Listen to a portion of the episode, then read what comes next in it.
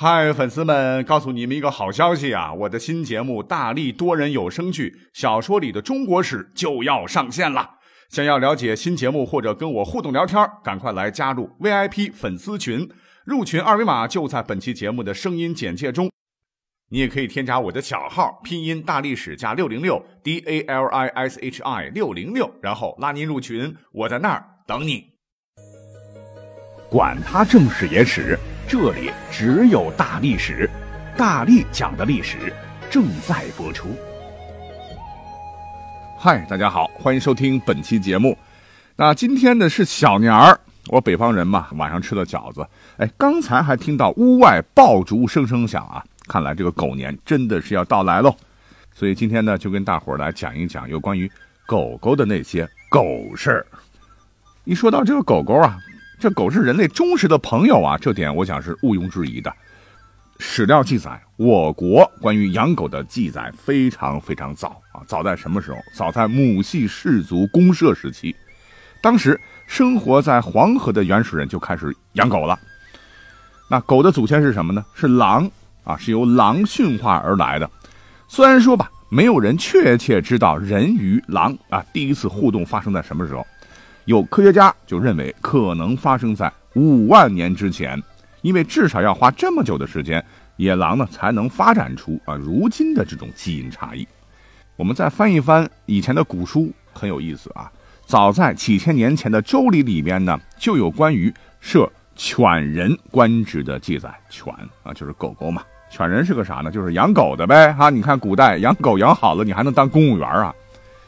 那根据《礼记》中也记载啊，当年孔子啊曾经约过这么一段话，说以前呢对破场的帷帐不肯扔掉，用来包裹已死的畜马，而我老孔呢一贫如洗啊，竟连破巾也没有，只能以草席卷之，以免我死掉的哈我心爱的那只狗狗的尸体直接与地面接触。哎，这也是古人对人与犬之间真情的一次流露吧。在这里要补充一个小知识点哈，我们现在都知道，那狗是生肖之一了，地支排在第十一位为戌。可是你知道吗？哈，我们现在大家伙儿都很熟悉的十二生肖，那跟古代版的一比，区别还是非常非常大的。呃，不知道你还记起来没有哈？我之前好像讲过，在一九七五年呢，我国曾经在现在的湖北省的云梦县睡虎地啊，出土了一批秦代的简书啊。被称为《睡虎地秦简》，这里边呢有很完整的十二地支，但是生肖跟现在比啊，它只有十一种动物，分别是鼠、牛、虎、兔、虫、鹿、马、环、水、老羊、豕。我们跟现在的十二生肖来对比一下，你会发现特别有意思啊。那里边的这个虫是什么呢？就代表蛇，环代表什么呢？代表猴。水呢代表鸡啊，也叫做雉，这个屎就是猪，跟现在比的话多出了一个鹿，但是还缺了一条龙。哎，注意里边啊也没有狗。那根据它的这个地支排法跟现在是一样的哈，排在第十一位的是戌，可对应的这个动物呢不是狗了，那是老羊咩，那个羊。可是有人就说了哈，说这可能是古人呐用羊代称犬，比方说。在什么《金属碎石记》等古籍当中啊，就将黄犬称之为黄羊，这点我是不赞同的。为什么呢？黄羊代表黄犬，就一定能证明老羊代表老狗吗？哈，值得商榷。我们今天专门讲故事啊，就顺带一提了。那刚讲了啊，很早以前吧，据考证，可能是在一万年之前，人类就开始驯养狗狗了。啊，可能是因为在长期的驯化过程中啊，人类对狗啊倾注了大量的精力与时间。使得人们对狗啊有着特殊的感情，而狗呢也用地地道道的忠诚啊来回报主人。那不管主人多么贫穷啊，家境怎么破败啊，狗啊都不会背叛主人。因此有句俗话说啊：“儿不嫌母丑，狗不嫌家贫”呐，就是这个理儿。古代对狗的评价绝对是以义犬说影响最大，仁义的义。也留下了一些历史故事、传奇故事、民间传说啊。我们今天呢，就来挑几个好好的讲一讲。那最有名的，我想啊，莫过于中国传统神话当中二郎神杨戬带的那条神勇的哮天犬。其实啊，这个哮天犬，在这个明代的神魔小说《封神演义》里边呢，它并不是一只实体的狗啊，跟着二郎神呃跑来跑去，它其实是一个法宝啊，平时像纸片一样在怀里揣着哈，对战时祭出就可以化作一只形同巨象般大小的白色猛犬，咬人脖颈，多用来偷袭或者拖延敌人之用。那么据查找呢，其实哮天犬这个名称啊，最初不是给二郎神杨戬那条狗啊专用的。这个名称啊，哮天犬最早其实是出自于在东晋呢有一个史学家，他叫甘宝啊，他写了一本古代的志怪小说叫《搜神记》里边的某个故事吧。那关于哮天犬我们就不多聊了哈，大家都熟。那么话说。在《搜神记》这本小说里面呢，还记载了一个非常感人的义犬的故事。说是在三国时呢，有个人叫李信纯，他家呢养了一条狗，名叫黑龙。哎呀，他真的很喜欢这条狗啊，无论是去哪儿呢，都让这只狗跟着啊。吃东西的时候呢，也要分给狗吃。有一天呢，他在城外喝的是酩酊大醉啊，醉倒在了路边的草丛中啊，说呼睡过去了。恰好呢，赶上当时的太守叫郑侠出来打猎，哎，看见这个田野里的草很长啊，这小动物钻进去都找不着啊，就派人放火烧草。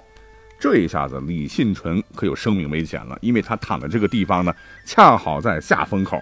这狗狗一见这个主人呢，已经昏睡过去，眼看着大火烧过来啊，怎么办呢？危急时刻啊，就用这个嘴啊拖拉主人的衣服。可李信纯呢，这喝大了哈，还在梦里喝酒呢，一动也没动。眼见着这个火呀，是噼里啪啦的烧的是越来越近，浓烟滚滚呐。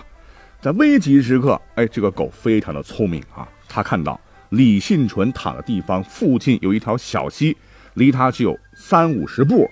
这条狗呢，就赶紧的跑到溪水中浸湿身体啊，再跑回到李信纯躺的地方。哎，在他的周围来回跑啊，干嘛呢？用自己身上的水洒在他身上，这才使得李信纯啊没有被火烧死啊，最后是安然无恙。那他是没事的，可是那条爱犬呢，来回的跑，来回的跑啊，在河里边沾湿身子，然后再跑到主人身边来洒水。主人虽然得救了，可这只狗呢吸了很多的有毒气体吧，再加上体力不支、精疲力尽，最终是累死在主人的身旁。等到这个李信纯酒醒过来以后，发现浑身怎么都湿透了啊！旁边的地上也都是湿湿的。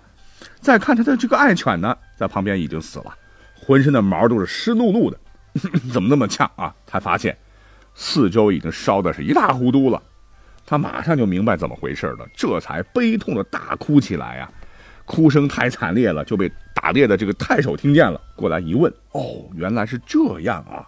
太守是非常内疚啊，也非常怜悯这只狗，同时也被这只狗的行为啊深深感动嘛，就说啊，哎呀，狗的报恩胜过人呐，人如果不知道报恩，那还比不上狗呢。于是啊，就叫人备办了棺材和衣服，就把狗厚葬了。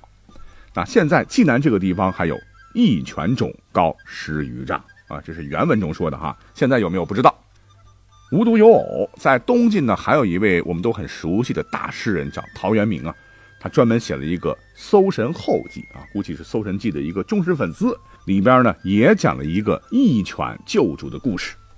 话说在杨凌这个地方，有个人叫杨某吧，家养一爱犬。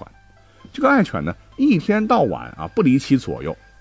有一天晚上啊，杨某外出啊，不小心咣当一下，一失足掉进了一口枯井中。洞深几丈，口径很小，而且四壁光滑，杨某根本就无力爬出。这个家犬见主人落井啊啊，就守在井边是通宵吠叫。等天亮了呢，有人在附近经过的时候，哎，看见一只狗啊对着一个井是叫唤不止，到底是怎么回事呢？过去以后发现了落井的杨某啊，杨某当时在井里摔得够呛，而且猫了一晚上啊，就赶紧就说：“老兄啊，快帮我出井啊！”本人必有厚报啊！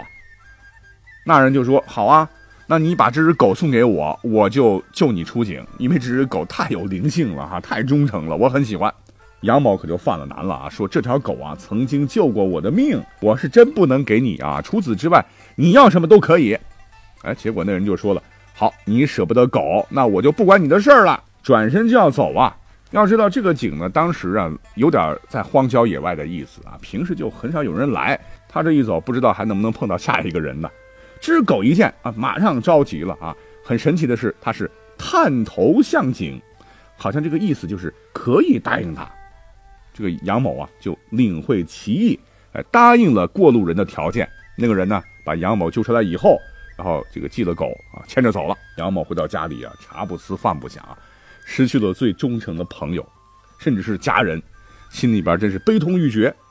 可谁想到，在第五天的时候，那条狗啊，趁夜逃离，哎，又回到了主人的身边。那在唐代呢，有本传奇小说集叫《集异记》，哎，讲的这个小故事也很精彩了。说是当时有个叫柳超的朝官吧，因犯了王法，被贬到当时的江水。这个地方啊，甭管在哪吧，肯定是边远地区吧。当时呢，跟他一起赶路的只有两个奴才，还有一只狗。结果啊，这两个奴才心眼坏啊，图谋不轨，想谋害主人，然后再窃资逃走。可是这只狗非常通人性，就看出这两个人不是好东西呀，就趁机啊咬死了两个奴才，最终保全了主人。很明显啊，在这个故事当中，这个狗还成了保镖。所以呢，我们一直都觉得这个狗很通人性的哈，不管我们现代人，古人也觉得呀，你对它好，它对你也好啊，而且宠物对主人也有着深厚的爱呀，而且更加纯粹啊。我个人觉得吧，这三个故事虽然都不是正史记载的，可是我觉得应该不是瞎编的啊。你看，其实我们现在还能看到类似的报道啊，比方说网络上吧，前段时间有一个故事吧，说是在内蒙古的克什克腾旗达尔湖灵陀山附近的达达公路线。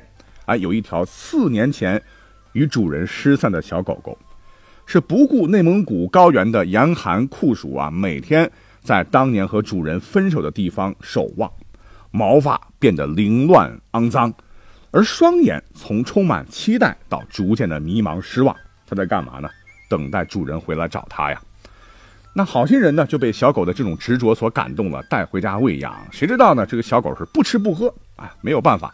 只好呢，又把它送回它每天守望的公路上。这网民看了这个故事很感动啊，有人就说了：说狗的寿命最多最多十年嘛，说十年的寿命，而这只狗呢，却耗尽了一半的时间在等那个人，是不是挺感动的？要么怎么说呢？狗狗忠诚啊，从古至今都是一样的。那如果说刚才是小说什么的哈，那么历史上呢，也绝对有真实的关于狗狗和主人的故事哦。啊，比方说我们都很熟的北宋的苏东坡先生啊，他的有一只爱犬呢，唤作乌嘴，哎，就被他永远的定格在了他写的一篇文章里，让我们后人呢能一睹啊苏东坡当年的宠物乌嘴之貌。